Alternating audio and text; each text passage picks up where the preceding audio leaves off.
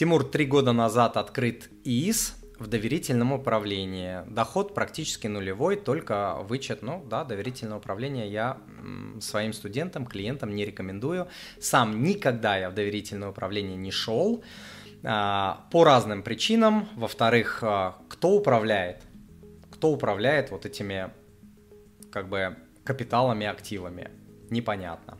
А, во-вторых, часто люди, которые это продают, не знают вопросов на, не знают ответов на чуть-чуть более глубокие вопросы. Вот консультант с тобой разговаривает, ты ему задаешь вопрос и понимаешь, что он не знает, что он продает. Вот ему сказали по скрипту там сказать а, пять слов, он не понимает. В-третьих, а, доверительный управляющий а, может набивать вам в портфель какие-то свои бумаги. Вот пойдете в доверительное управление к Сберу, не удивляйтесь, что у вас в портфеле вдруг окажется куча бумаг или там БПИФов, или ПИФов, или куча бумаг Сбера. Не удивляйтесь, потому что они это делают, они свои задачи а, решают. Они зарабатывают для себя в первую очередь, потом а, для вас. Прошу совета, лучше закрыть и открыть снова для самостоятельного ведения.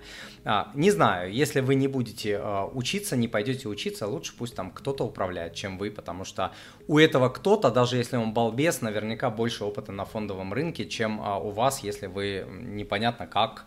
Ну, ну что, что, что вы будете делать? Вот вы, вы спрашиваете у меня открыть для самостоятельного ведения. Что значит ведение? Как вы будете самостоятельно вести его?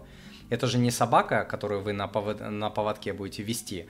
То есть что вы туда будете покупать? Вот что? У вас есть понимание, что и зачем?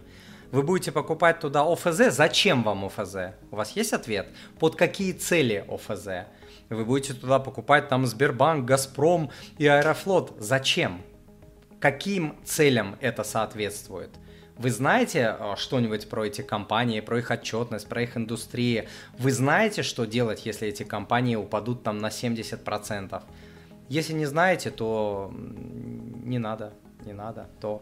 А, но я не рекомендую, я не рекомендую. Я своих а, студентов и клиентов, которые ко мне приходят, а, в индивидуальную работу я их а, всегда отговариваю от доверительного управления, потому что вы тысяча первый человек, который мне говорит, я вот у меня деньги в доверительном управлении, я ничего не зарабатываю.